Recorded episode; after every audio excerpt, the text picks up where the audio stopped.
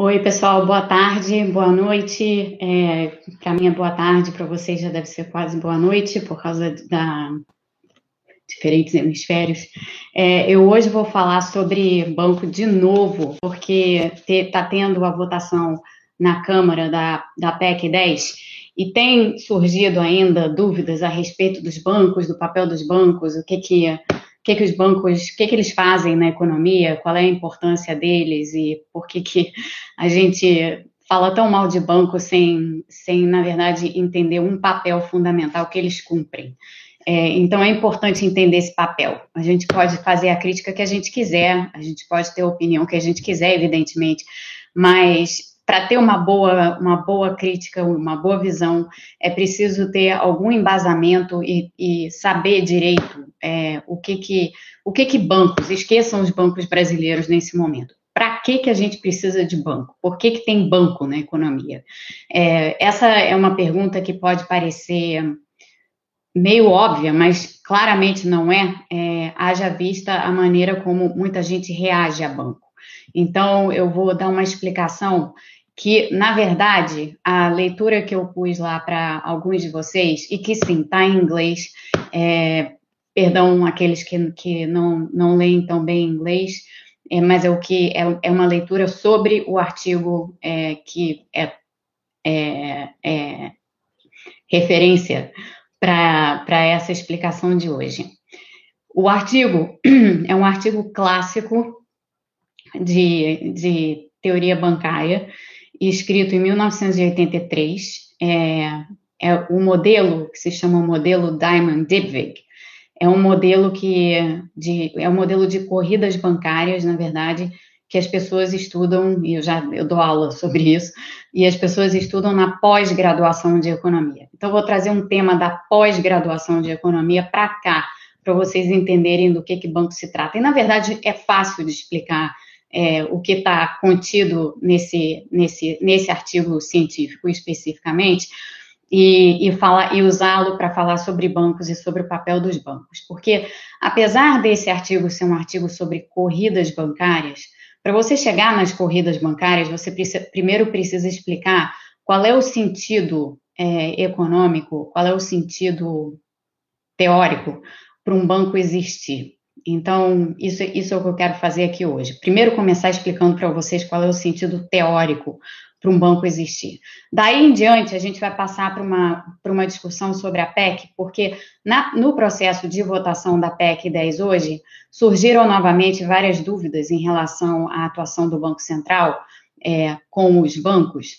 E algumas dessas, dessas dúvidas e algumas das colocações que eu assisti estão completamente despropositadas. É, e vocês todos aqui sabem, porque eu já disse para vocês em mais de uma ocasião, que, obviamente, nenhum banco não é bonzinho, não, não se trata disso, é, mas, por outro lado, é, também cair nessa vala comum aí de ficar criticando o banco e dizendo que a PEC é ruim e sem ter muito fundamento teórico para explicar por que, que a PEC é ruim, é, é, mais nocivo ainda na realidade, porque assim como é, as questões relativas à moeda e monetização, que a gente falava aqui outro dia, estão sendo muito mal compreendidas no Brasil nesse momento e ideologizadas, de certa maneira, é, o, a questão dos bancos também está sendo ideologizada e não, a gente não quer ideologia aqui. Isso aqui é um espaço de compreensão, de, entendi, de entendimento. Como eu já falei para vocês aqui em diversas ocasiões e repito, é, eu não, não sou filiada a partido algum, eu não tenho é, qualquer tipo de ligação com partidos políticos no Brasil. É, eu, de vez em quando, converso, sim, com, com deputados e senadores, é, buscando sempre, quando eles me procuram para dar opinião ou pedir minha orientação em alguma coisa, e eu faço isso de forma técnica, eu não tenho nenhum interesse em fazer isso de forma não técnica. É, por essa razão, é, deixa para lá. Por essa razão, por essa razão. É, mas, enfim, o ponto é esse: é, a discussão é uma discussão técnica, não é uma discussão ideológica, não é uma discussão de fetichismo, então não é uma discussão de banco é sempre ruim, banco é malvado, não é, não é essa a discussão. A discussão é para quê? Por quê? Por que, que existe banco? Então, eu vou partir do, do, de um ponto fundamental aliás, o mais fundamental de todos na explicação de por que, que um banco existe. O banco existe porque ele é o único, ele é, é, é, a, é a única instituição capaz de fazer um tipo de intermediação de recursos que lida com algo que a gente chama de assimetria de informação. O que é assimetria de informação? Eu fiz um desenho, tem, tem uma tabelinha, mas eu fiz um desenho. Vocês vão me desculpar, vocês sabem que isso aqui é low-tech, o desenho é bem ruizinho. A simetria de informação é a seguinte situação: imagina que você tem uma porção de pessoas, cada uma dessas pessoas tem uma determinada quantidade de recursos. E você tem uma outra pessoa aqui, que é um investidor, e esse investidor, ele precisa, um empresário, vamos colocar assim, um empresário, dono de uma empresa, que precisa é, de um montante grande de recursos para poder investir em algum tipo de projeto. Então, vamos supor que essa empresa seja uma empresa de é, fabricação de produtos de proteção é, pessoal, para dar um exemplo bem relativo à Covid. E você precisa, como você quer produzir isso em escala, você precisa de uma quantidade de recursos, ou de um empréstimo grande para poder fazer esse investimento. Então, está lá o empresário precisando de recursos. Então, aqui as pessoas que populam a economia. Vamos supor uma situação em que não existe banco, não tem banco, você tem apenas pessoas com é, algum dinheiro na carteira. Nenhuma dessas pessoas aqui, individualmente, tem a capacidade de, sozinha, financiar esse sujeito daqui. Então, o que você precisaria era de um mecanismo em que você conseguisse fazer um, um, um ajuntamento, por assim dizer, de todas essas pessoas aqui para que cada uma delas contribuísse com a parte que elas puderem contribuir para que esse investimento daqui ocorra. Então, isso é como se daria numa situação é, sem banco. Tudo mais constante, imaginando um mundo em que não existe a tal da simetria de informação, ou seja, se, se todo mundo tivesse a certeza absoluta de que ao emprestar dinheiro para esse investidor aqui, para que esse investidor daqui faça a fábrica lá de produção de equipamentos de proteção individual, é, se todo mundo soubesse que esse era um projeto que ia dar super certo e ia garantir um retorno para todo mundo, provavelmente quem pudesse é, fazer o empréstimo para esse empresário faria o empréstimo, empréstimo para esse empresário sem problema. Mas essa, esse contexto tem por detrás uma premissa fundamental que é a de que todo mundo conheceria ou já saberia de, ante, de antemão que o projeto desse empresário vai ser bem sucedido. E ninguém sabe isso de antemão na realidade. Então, essa é uma primeira assimetria de informação. Ninguém sabe de antemão se o projeto vai dar certo ou não. Quem tem mais noção se o projeto vai dar certo ou não do que os outros é o próprio empresário. Então, a assimetria de informação que se dá aqui é: essas pessoas aqui que financiariam o empresário sabem menos sobre o sucesso potencial do projeto dele do que ele próprio. Estou chamando de ele, mas poderia ser ela, tá? É, então, esse é, um, esse é um problema essencial. Existe uma assimetria de informação aqui. Em existindo uma assimetria de informação, o que acontece é que essas pessoas, em vez de se sentirem à vontade para emprestar para aquele empresário, ainda que o projeto dele ou dela tenha um retorno social relevante, e tenha uma volta é, para a sociedade de extrema importância, como, por exemplo, produzir é, produtos, equipamentos de proteção é, individual em larga escala, essas pessoas não emprestariam para esse empresário ou empresária, porque elas não sabem o que, que ia acontecer com o dinheiro delas. Assim, principalmente se a gente pensar que qualquer investimento não é de curto prazo. Você tem um prazo de maturação até que você possa colher os frutos daquele investimento. Então, você investe hoje, essas pessoinhas daqui investiriam hoje para só saber daqui a um tanto de tempo se o projeto foi bem sucedido ou não.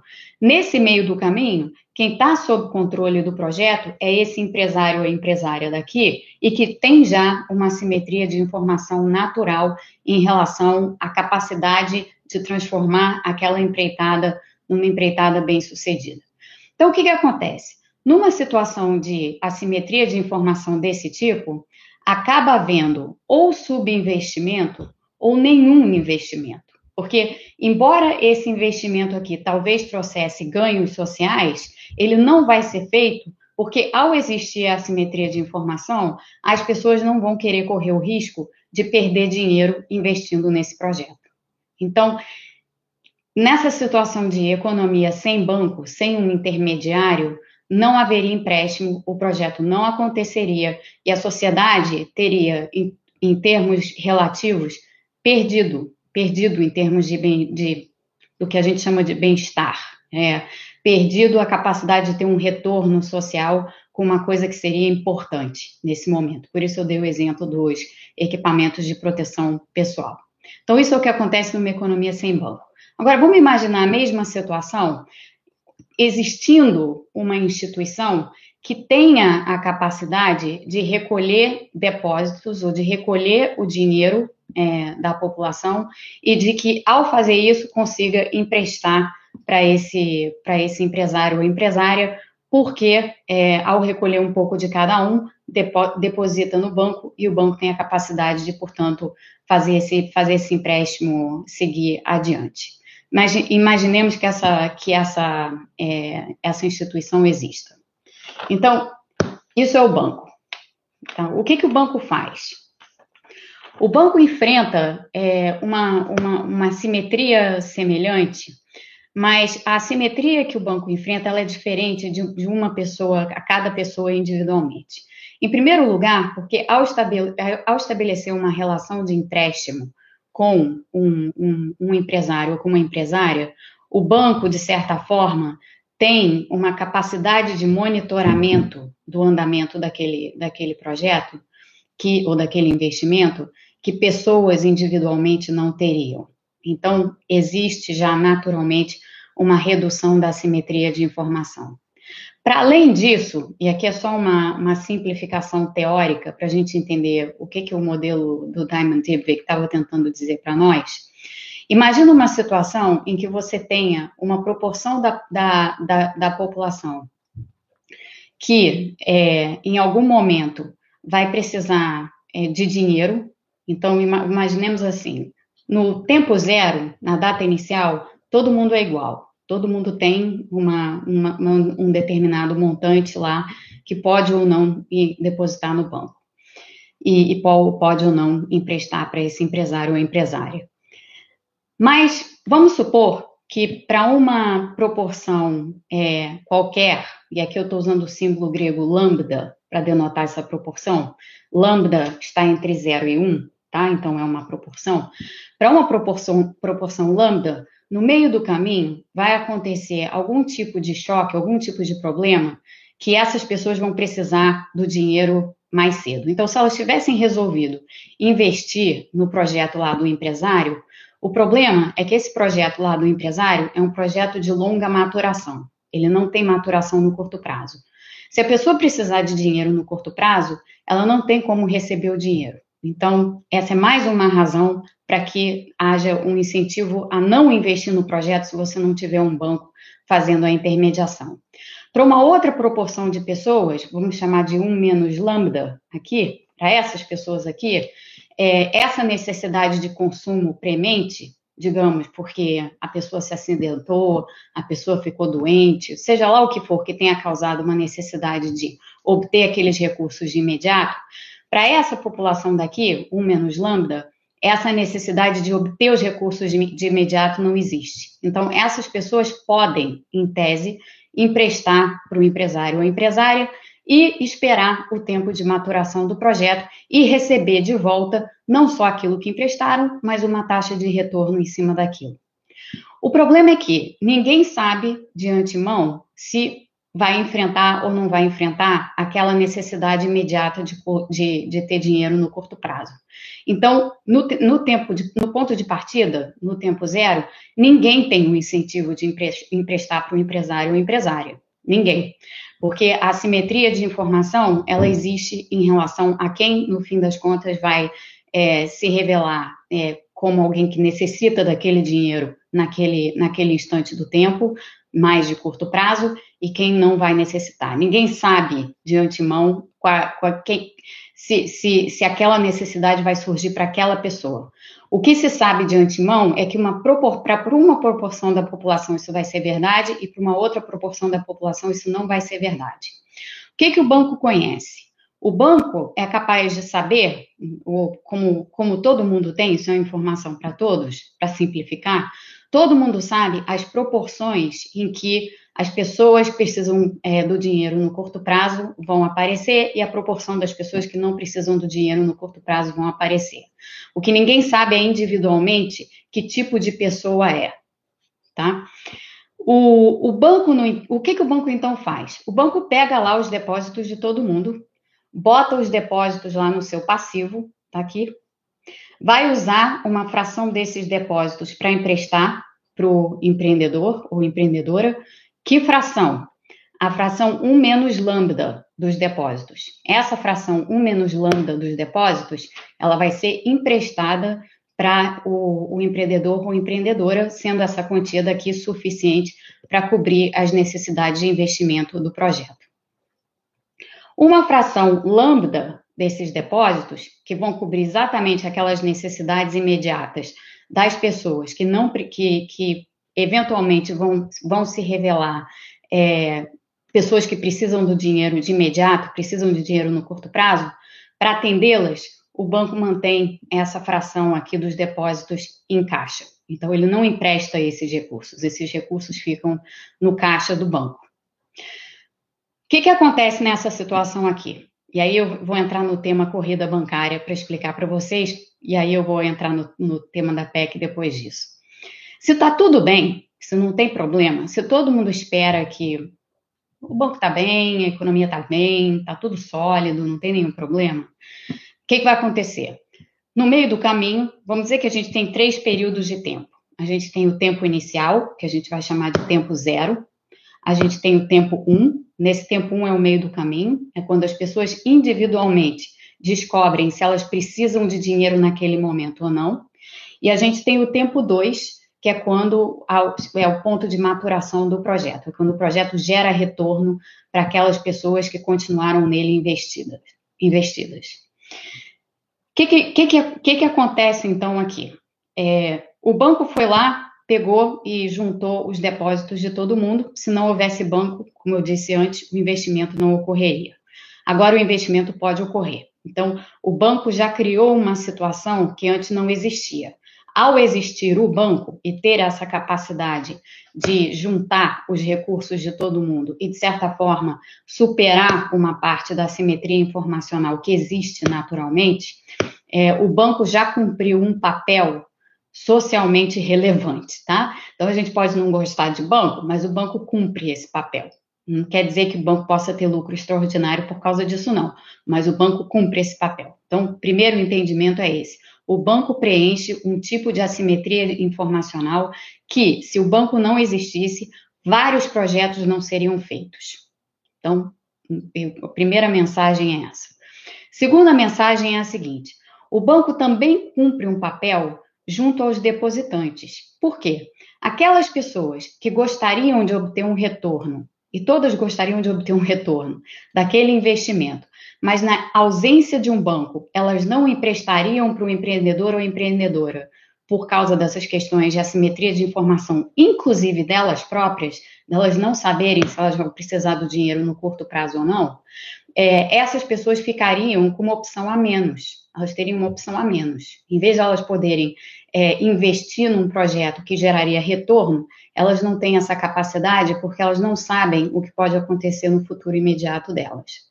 Quando o banco entra em cena, o banco, ao redistribuir os recursos de forma a atender tanto a população que nessa proporção vai precisar do dinheiro de imediato, quanto a população que não vai precisar do dinheiro de imediato, o banco cumpre um papel junto a esses depositantes, permitindo que, pelo menos para algumas pessoas, o retorno do projeto venha.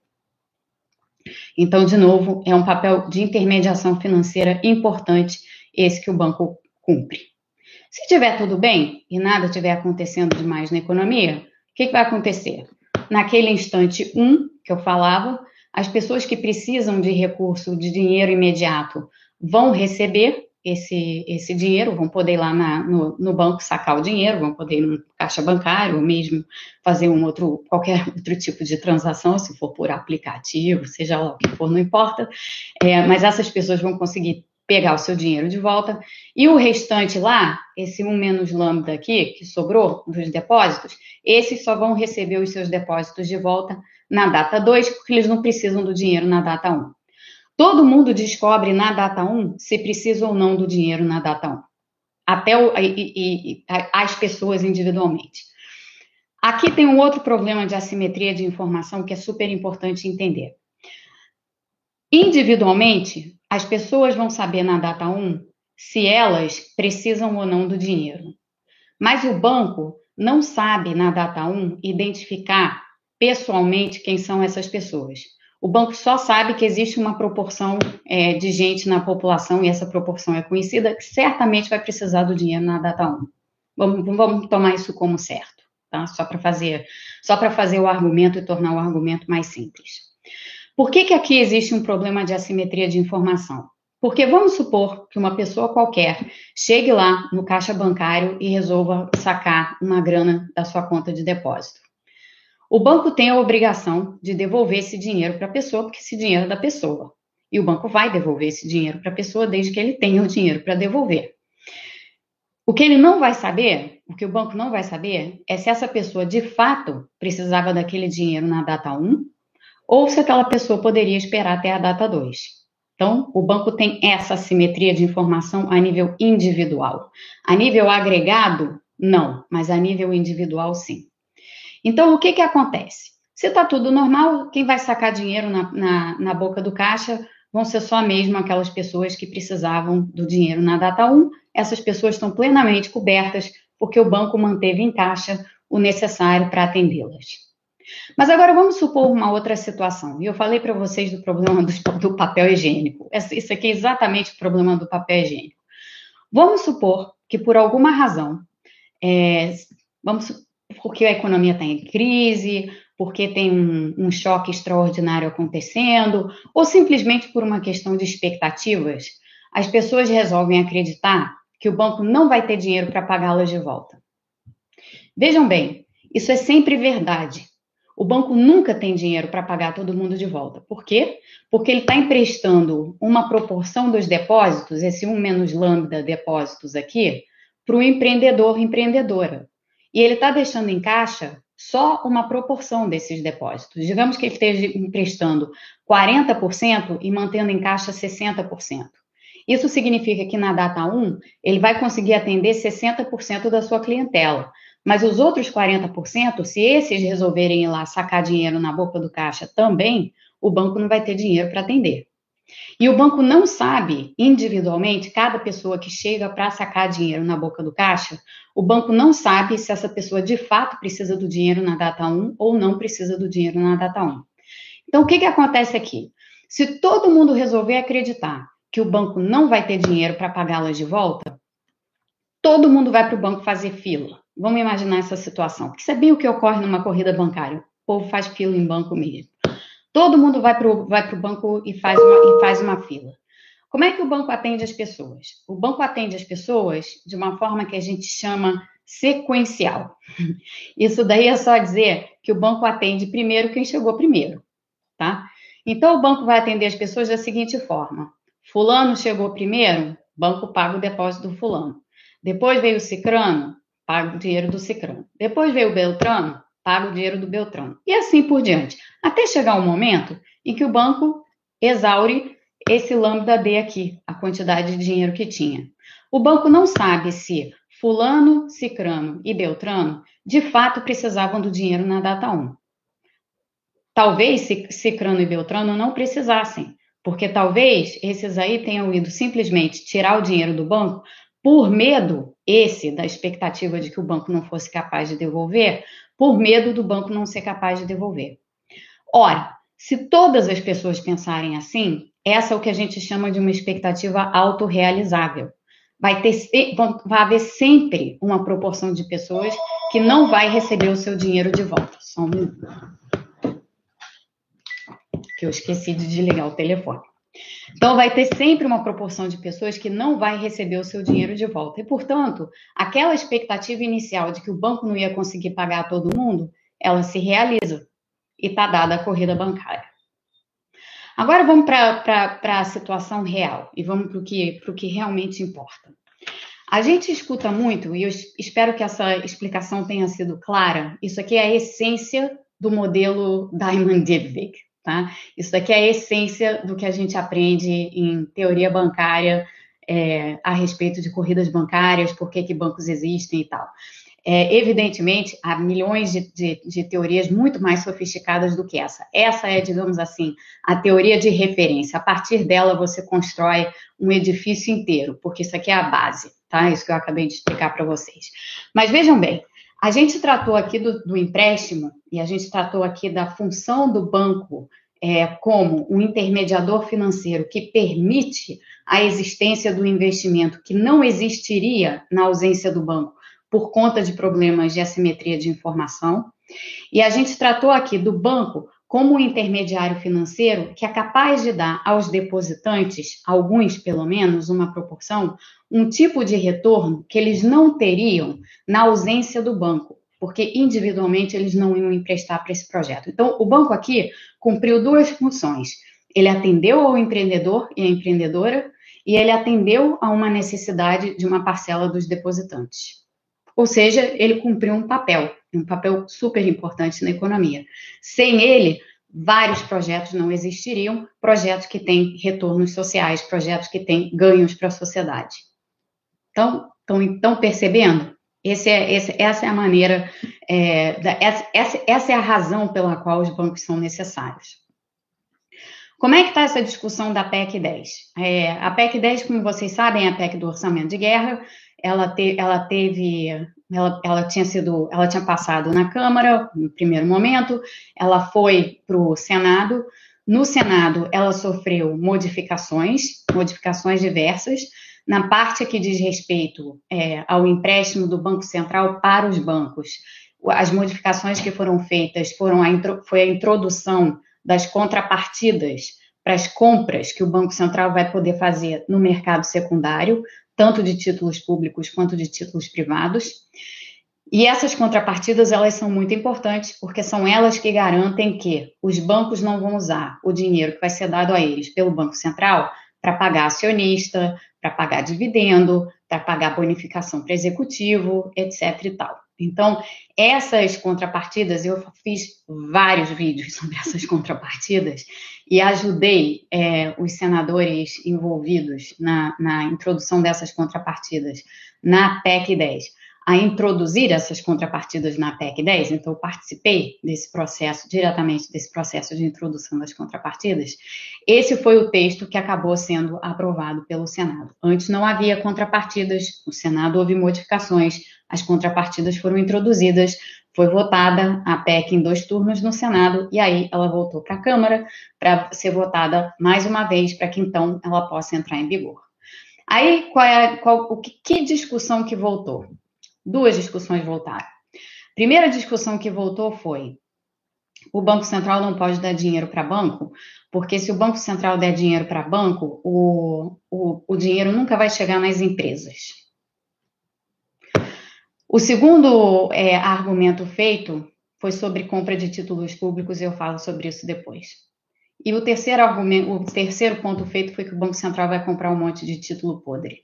Eu vou falar sobre o primeiro e o terceiro e deixar o segundo para depois, porque o segundo foi parte da live de outro dia em que eu falei sobre quantitative easing. Então, eu sugiro a vocês que voltem à live de. Hoje é, hoje é quarta. É, sugiro a vocês que voltem à live de segunda-feira para escutar sobre o ponto 2. O ponto 1 um e o ponto 3 são os, são os pontos relevantes. Então, ponto 1. Um, ah, não dá para emprestar, não dá para dar dinheiro para banco porque o dinheiro não chega na ponta. Ou seja, o dinheiro não chega é, na empresa que precisa. Esse é um argumento que ignora completamente os depositantes. É, então é o seguinte: quando você tem uma crise, quando você tem uma situação como essa que a gente está atravessando, crise inédita, nunca vimos, é uma crise longa, tudo que eu venho falando aqui para vocês, os riscos financeiros, eles existem. Eles podem não ser muito altos para bancos como Itaú, Bradesco, Santander. Ok.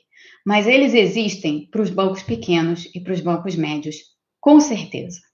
Então, numa situação em que, de repente, esses bancos se veem estrangulados, é, porque eles estão com problemas no balanço, as empresas não estão pagando os seus empréstimos porque elas estão sem recurso, e quando as empresas não pagam os seus empréstimos, o que acontece é que o banco começa a ter não lucro, mas prejuízo.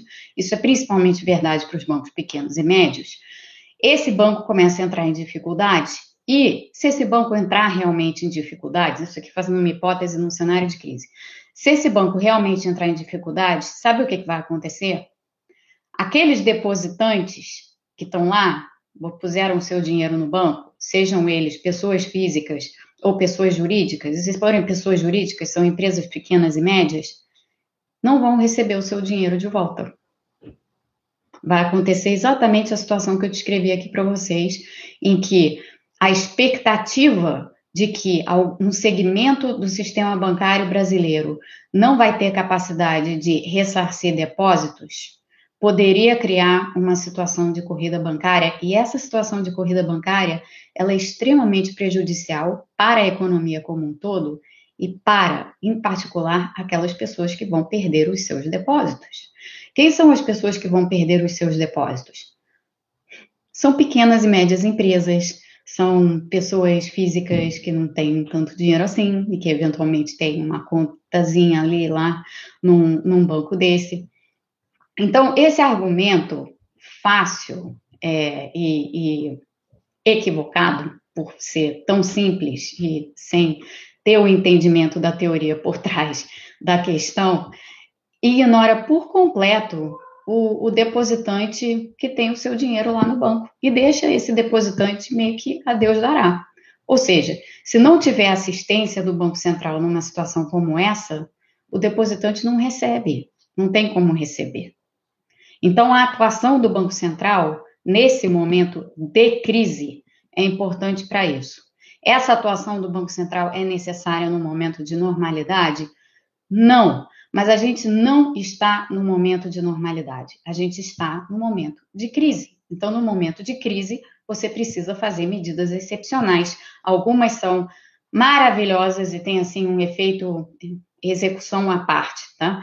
Algumas é, são maravilhosas e têm um efeito assim até de dar esperança para nós em relação ao que vem pela frente, como a renda básica emergencial, e outras são impalatáveis, mas são necessárias, como essa, de você proteger é, o sistema bancário de uma crise sistêmica. O que é uma crise sistêmica? Uma crise sistêmica é uma situação em que quando quebra, por exemplo, um banco, o Brasil não está vivendo isso ainda, isso é exatamente uma medida de prevenção, essa, essa aí da atuação do Banco Central. Mas a, a, a, a crise sistêmica é aquela em que quebra um banco importante, não por tamanho necessariamente, mas pelo tipo de conexão que ele tem com as outras instituições do sistema bancário. E nessas conexões, aquele banco gera um efeito em cascata que vai afetando e vai pegando outros bancos no processo.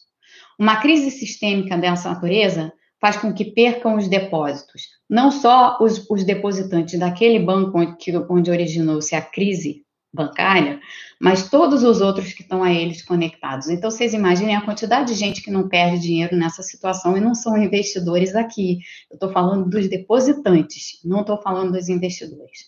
Então, todos esses argumentos fáceis que a gente escuta, eles ignoram por completo que um banco tem um ativo e tem um passivo.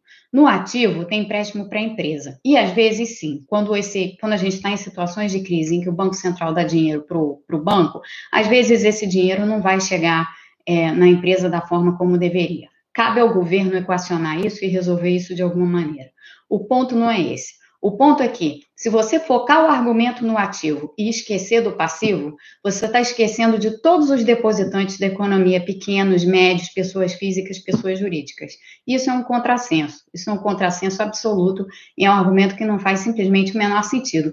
Na verdade, o que esse argumento revela é a mais absoluta ignorância a respeito do papel do banco e da importância que um banco tem, seja ele qual for, na economia. A economia não funciona sem banco.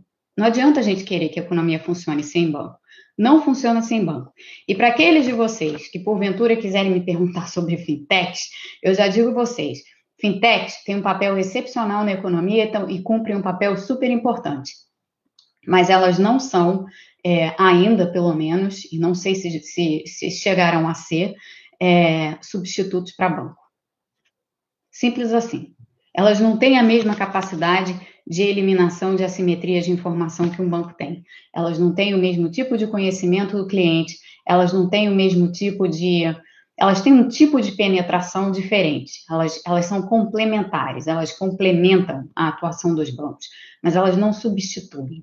Então é importante ter isso na cabeça. Não adianta a gente imaginar que ah, a gente vai transformar tudo, a gente vai para um modelo em que não vai ter banco, vai ter fintech e acabou. Não, a gente não vai para esse modelo tão cedo. Então, a gente vai ter que continuar a conviver com o banco, porque os bancos cumprem esse papel importante. Lembrando o que eu falava no início, sem o banco, você não tem nem determinados investimentos que trariam ganhos sociais para a sociedade, nem a capacidade de dar aos depositantes um retorno no seu dinheirinho. Então, é, não adianta a gente querer demonizar banco demais, porque essa é a realidade. É, o terceiro ponto, que é a história dos títulos podres, que é outro argumento que a gente escuta o tempo inteiro. Na boa, a gente está em crise. É óbvio que vai ter papel podre circulando no mercado.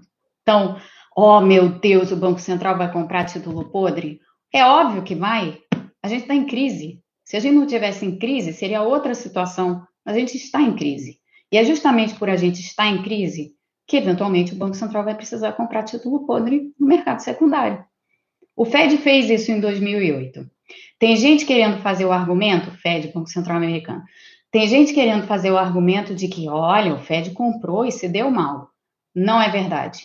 O Fed comprou os ativos, na época, chamados de tóxicos, eram ativos que estavam sem preço, eram todos aqueles ativos securitizados, então os, os ativos é, que a gente chamava de asset-backed securities e, e mortgage, é, então backed securities, os, as, as, securitizações de hipotecas.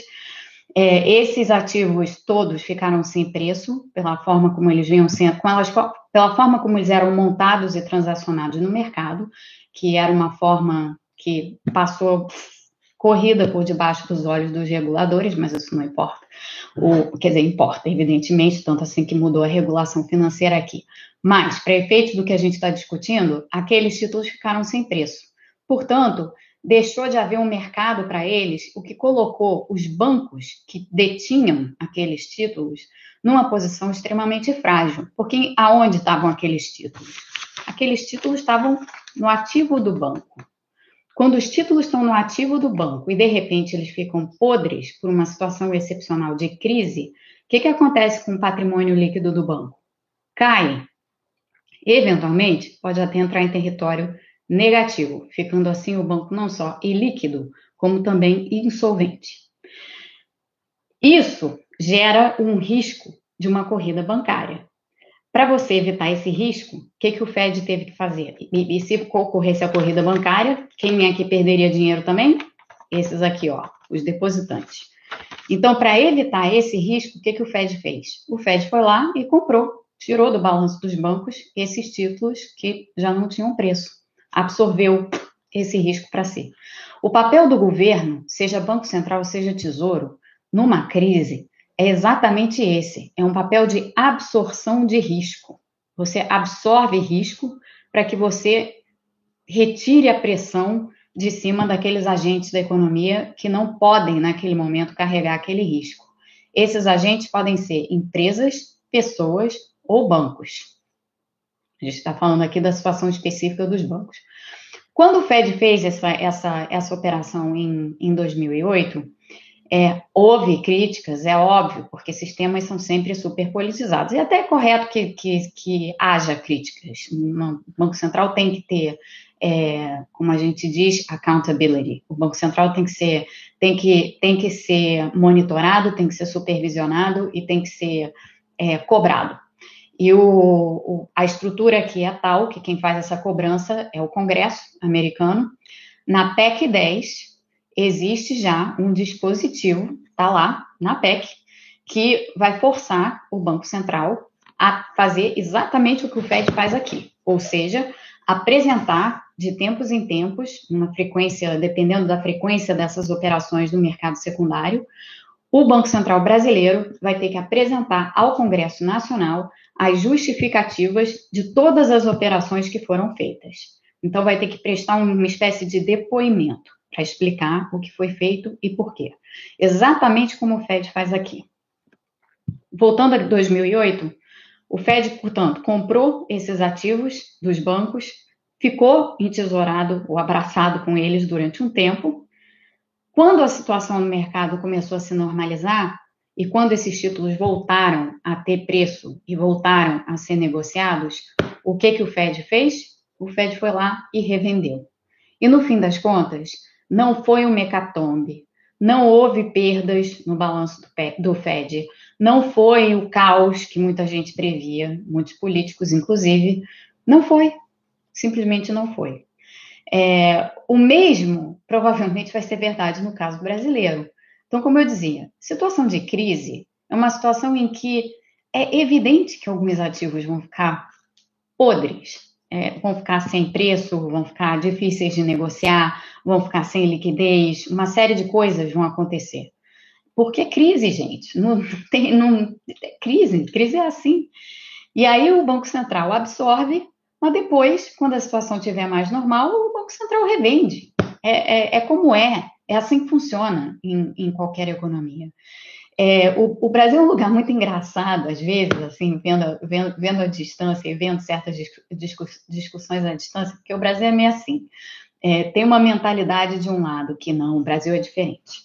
O Brasil é diferente, as coisas não podem ser feitas aqui no Brasil da mesma forma como são feitas em outros países, porque é diferente. Aí você tenta perguntar assim, mas é diferente por quê? O que exatamente torna o Brasil tão diferente assim?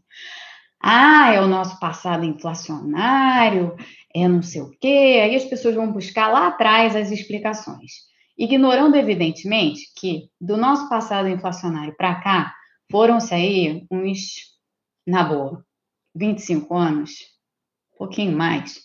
É, se a gente julgar o fim do nosso passado inflacionário na data em que entrou o plano, o plano real entrou em vigor, é, se a gente for voltar ao período das hiperinflações, a gente está falando de mais de 30 anos, as coisas mudam em 30 anos, né? Então, o país que a gente tem hoje não é o país que a gente tinha há 30 anos. É, em algumas coisas ele está melhor, em outras coisas ele não melhorou como deveria ter melhorado. Mas isso à parte, não dá para fazer esse argumento dessa forma e dizer, não, o Brasil é diferente porque no passado não sei o que lá. Não, não dá para dizer isso. Se fosse assim, os Estados Unidos poderiam dizer assim, não, mas os Estados Unidos são diferentes porque aqui teve a Grande Depressão. Que argumento é esse? Isso não é um argumento.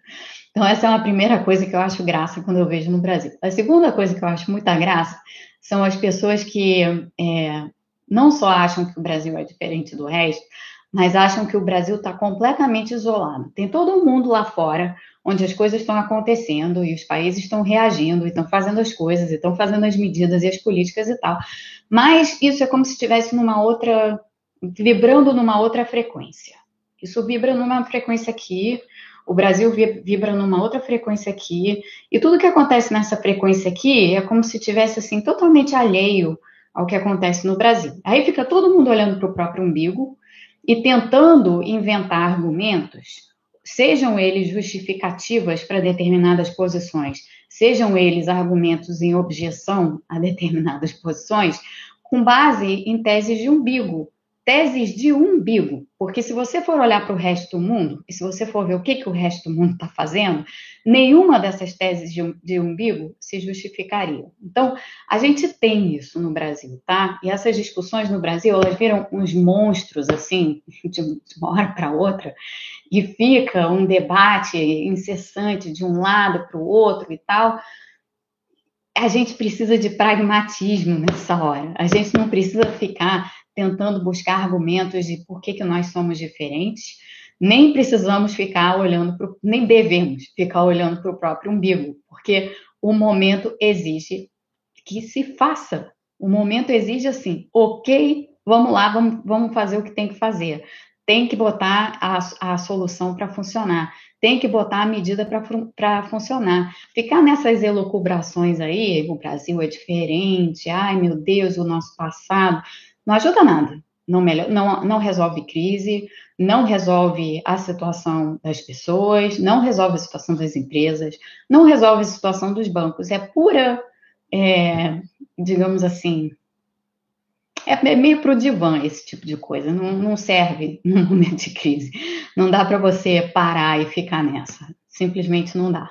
Então, o, o, que, o que eu tinha a dizer a esse respeito é: se, você, se a pessoa que está fazendo um determinado argumento não entende para que, que um banco serve, se, quer dizer, ou seja, se aquele argumento que você escutou soa tentador mas ao mesmo tempo, se você parar para pensar sobre ele um minuto, você fala assim, mas será que é assim mesmo? Se você se perguntar o será que é assim mesmo, é porque não é e tem, tem mais coisa por detrás. E na maioria das coisas nessa vida, tem muito mais por detrás do que um simples argumento jogado, jogado ao vento, como, como as pessoas geralmente fazem. Então, assim, é, é muito importante, muito importante, questionar tudo. Questionar tudo. Por que não pode? Por que pode? Por que pode nessa situação e não pode naquela situação? Por que, que você está me dizendo que isso aqui é ruim? Qual é o seu argumento? Qual é a base do que você está me falando? Me explica. Então, é, é muito importante ter isso na cabeça. Eu dei a vocês aqui um instrumental, que eu espero que vocês tenham entendido, é, porque eu tentei reduzir da forma mais reduzida é, uma, uma teoria que é ela, ela é, tem um grau de, de elegância e sofisticação que vão além das pessoinhas que eu desenhei aqui. Então, é, isso, peço desculpas ao Diamond e Dybvig por ter transformado o modelo tão elegante deles em pessoinhas, mas o fato é que o, o, essa teoria ela é perfeitamente encaixa, ela, ela é não só adequada, é, mas ela é necessária nesse momento para que as pessoas entendam que esses argumentos fáceis que a gente fica ouvindo em tribuna de congresso para se debater contra a PEC 10 e a atuação do Banco Central, honestamente, são argumentos que não têm embasamento teórico, não têm embasamento prático, não têm embasamento empírico. Sinceramente, sem embasamento prático, sem embasamento teórico e sem embasamento empírico, o que, que você tem? Nada. Nenhum argumento. Se, se o seu argumento não se sustenta em uma ou mais dessas três bases, você não tem argumento nenhum. Então, o que a gente viu hoje, para quem assistiu, foi um bando de gente sem nenhum argumento. Para eles, eu só posso dizer o seguinte: eles e elas, por favor, tentem entender pelo menos um pouquinho de, te de teoria econômica, ou pelo menos um pouquinho de teoria bancária, só um pouquinho, porque isso daí faria um bem enorme ao país nesse momento. E como eu tenho certeza que todo mundo quer o bem do país, é, sem, sem outro comentário, é importante isso. É, é, importante. O que o eleitor, os eleitores, nós todos que estamos aqui, o que nós todos que estamos aqui queremos que os congressistas estejam fazendo nesse momento é olhando para as necessidades do país e atuando com pragmatismo nas linhas de frente que, que, que a gente precisa ter atuação. A gente não quer gente na, no Congresso fazendo proselitismo a essas alturas do campeonato, não. Então, por favor, é, para quem, quem quer que seja que nos ouve aqui, é, busquem saber um pouco do, do que está por trás de determinadas medidas, porque isso é, isso é importante e, e, e tira essa, essa distração desnecessária. Vou olhar as perguntas.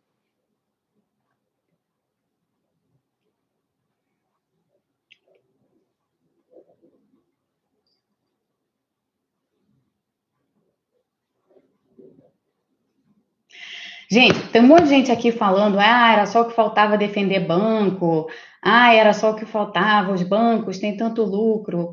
Ninguém está defendendo o banco aqui. O que eu estou dizendo para vocês é o seguinte: não é uma defesa de banco. Vamos prestar atenção. É uma, é uma defesa do funcionamento da economia. A economia não funciona se os bancos não estiverem funcionando. Se tiver uma crise bancária, quem tem depósito em banco vai perder dinheiro. É o que vai acontecer. Então, assim, ah, os bancos têm lucro? Os grandes bancos têm, têm lucros, têm lucros extraordinários. É para eles que, essa, que essas medidas se destinam? Não, gente. O sistema bancário brasileiro é composto de vários segmentos. Você tem o segmento dos bancões, e sim, eles são super representativos. O sistema bancário brasileiro é hiper concentrado. Já falei isso aqui. Aliás, essa é uma das razões para os lucros exorbitantes. É, a gente tem que repensar isso, e a gente tem que pensar isso, inclusive, no âmbito, quando a gente pensa em tributação tributação de lucro, tributação de dividendo, tudo isso tem que estar na pauta em algum momento. Eu já falei isso aqui diversas vezes e vou insistir nisso agora. Mas o que eu estou dizendo aqui para vocês é outra coisa. O que eu estou dizendo aqui para vocês é: tem um ecossistema no sistema bancário brasileiro. E esse, desse ecossistema é, dependem pequenas e médias empresas e pequenos depositantes. Estão todos nesse ecossistema. Se esse ecossistema se desequilibrar, pessoas perdem. Não são os bancos só. As pessoas perdem. E as pessoas que perdem, a gente pensa muito, ah, o crédito que não chega nas empresas, mas muitos depositantes perdem. Então, ter esse entendimento e saber que uma crise sistêmica, por exemplo, no, no, no, Brasil hoje, no sistema bancário hoje, geraria ainda mais concentração bancária, não menos, deveria ser algo que as pessoas que tanto falam em lucro de banco e lucro de banco ser ruim deveriam se preocupar. Então, a ação do Banco Central, ao, ao permitir que o ecossistema se mantenha dessa forma, pelo menos, para possivelmente ser reformado à frente, porque a gente tem que reduzir o, o grau de concentração bancária, o Banco Central está, no mínimo, atuando para não permitir que essa concentração se eleve ainda mais. Então, para quem tem o argumento de que há ah, o lucro dos bancos, pois bem, se tiver uma crise bancária, se tiver uma crise sistêmica, esses lucros aí, que a gente já não gosta de ver, eles vão ser mais elevados ainda lá na frente, porque o sistema bancário vai consolidar de tal forma que quem tem o maior poder de concentração absorve os bancos pequenos e médios. É isso que a gente quer? A gente quer que os bancos grandes todos absorvam um banco pequeno e médio? Acho que não, né? Então, é precisamente isso. Tem que haver esse entendimento. A, a, essa questão é uma questão difícil, é uma questão indigesta, é uma questão impalatável, ela gera milhões de controvérsias, mas ela é técnica, ela tem uma natureza técnica. Então, não vamos esquecer da natureza técnica, vamos pelo menos parar para pensar qual é a natureza técnica dessa situação. Depois a gente pensa em todo o resto, mas a natureza técnica é importante, porque na hora de crise é ela que interessa. Então, por isso eu estou enfatizando isso tanto aqui.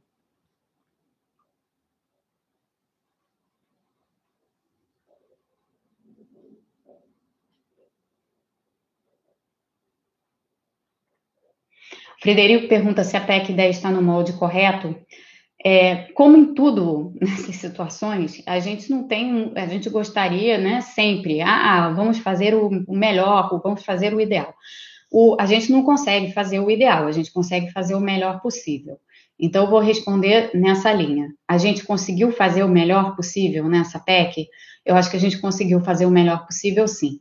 Porque a gente conseguiu equilibrar a necessidade essa de dar dinheiro para o sistema bancário com um sistema, a gente conciliou isso com um sistema de, sólido de contrapartidas. E eu trabalhei nisso, na parte de, de, conciliação do sistema sólido de contrapartidas. Então, os bancos que receberem assistência do Banco Central não vão poder pagar lucro, pagar dividendo ao acionista, não vão poder pagar bonificação ao executivo. Isso está explicitamente dito agora na PEC. Isso não está assim, entre linhas. Isso não está entre linhas. Isso está explicitamente colocado na PEC. Está lá, está dito, com todas as letras. Está lá. Então, dentro do que é do, do das, das, circunstâncias, do fato de que a gente precisa botar essa PEC na rua rápido, porque cada dia que passa são perdas e mais perdas e mais perdas distribuídas pela economia inteira e que acabam batendo em todo mundo é, e que acabam batendo mais nas pessoas mais pobres e nas pessoas mais vulneráveis. Então, está tudo entrelaçado, é como eu sempre digo. E economia está tudo interligado. Não adianta a gente querer separar as coisas em caixinha, elas não são separáveis. Portanto, nesse momento, a gente precisa de ação. Uma dessas ações é a PEC do orçamento de guerra. A gente tem que fazer isso da melhor forma possível? Tem. O Congresso Nacional fez um bom trabalho nisso? Fez. É, foi possível conciliar diversas visões. Eu participei desse processo, ouvi. Foi possível conciliar diversas visões e foi possível trazer uma porção de gente que, talvez em outras circunstâncias, é, não quisesse é, participar desse processo, essas pessoas entenderam o que, o, a, a, necessidade, o que era preciso ser feito e fizeram o que precisava ser feito. Então, elas estão de parabéns. Assim, eu acho que nessa na, na questão da PEC 10, o Congresso como um todo está de, tá de parabéns. Quem realmente não está de parabéns, na minha opinião, é quem acha que os argumentos tentadores e fáceis, aqueles que atraem as atenções, é, são o, o, foco importante nesse momento, em vez de ser o país. Essas pessoas, sinceramente, me, de, me decepcionaram.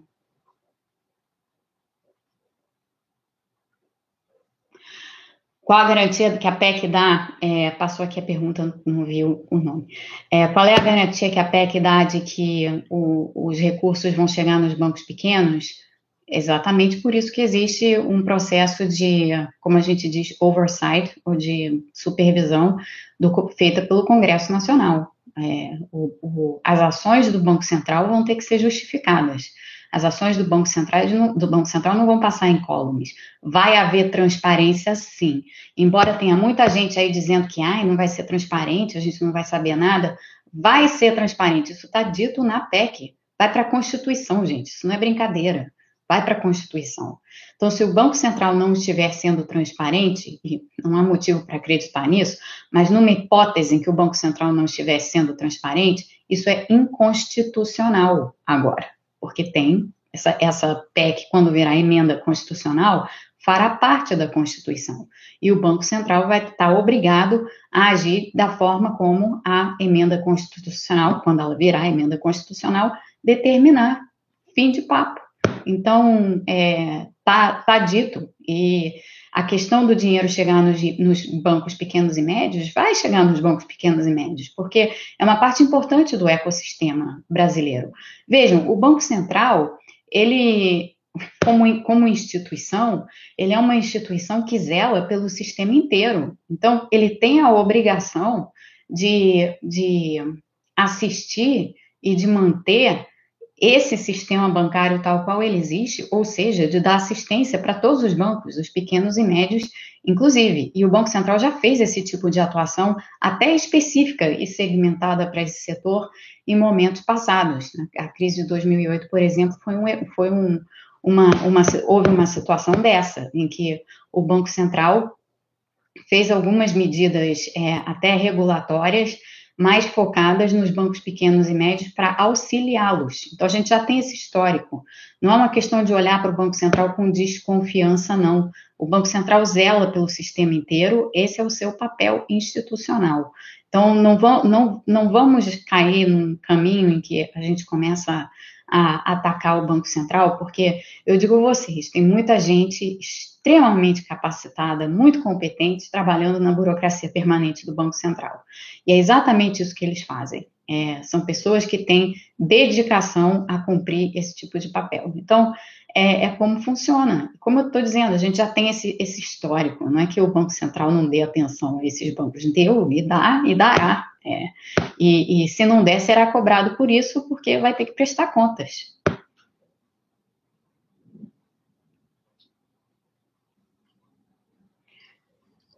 Deixa eu ver aqui.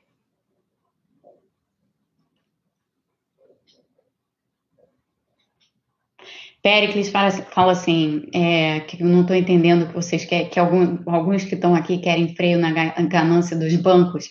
É claro que eu entendo isso, Pericles, mas assim, o freio na ganância dos bancos não é uma coisa que você possa fazer num momento de crise. Gente, de novo, é um momento de crise. Depois da crise, a gente pensa, e, e, e eu acho que vai ter um espaço grande para muita coisa no Brasil, apesar desse governo, vai ter um espaço muito grande para a gente modificar determinadas ações e determinadas políticas. É, o sistema bancário brasileiro é muito concentrado? É. A gente precisa fazer alguma coisa para reduzir essa concentração? Precisa. Os spreads bancários são absurdos? São. A gente precisa fazer alguma coisa para reduzir os spreads bancários? Precisa. Tudo isso é pauta para discussão, tá? Nada disso está fora do radar. Isso só não é pauta para discussão em momento de crise. Essa é a única coisa que eu estou dizendo aqui. Eu não estou defendendo nada, só estou fazendo um ponto técnico, que eu espero que as pessoas que estejam aqui estejam querendo entender realmente o que se passa, tenham compreendido. Quem, quem não compreendeu, eu tento explicar de outra maneira, talvez, mas esse é o ponto é, que eu estou querendo fazer.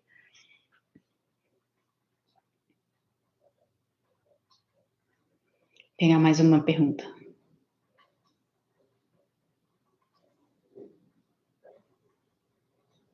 É, passou uma pergunta aqui se os bancos são importantes para a economia, mas tem um problema nos juros, na distorção dos juros. É exatamente isso. Os bancos, esquece, esquece os lucros e o resto todo. Os bancos são importantes para a economia. Existe, isso, isso é um ponto.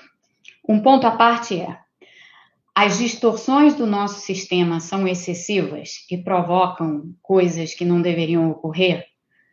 Sim. Essa resposta não invalida a importância dos bancos. Então, isso é que é importante entender.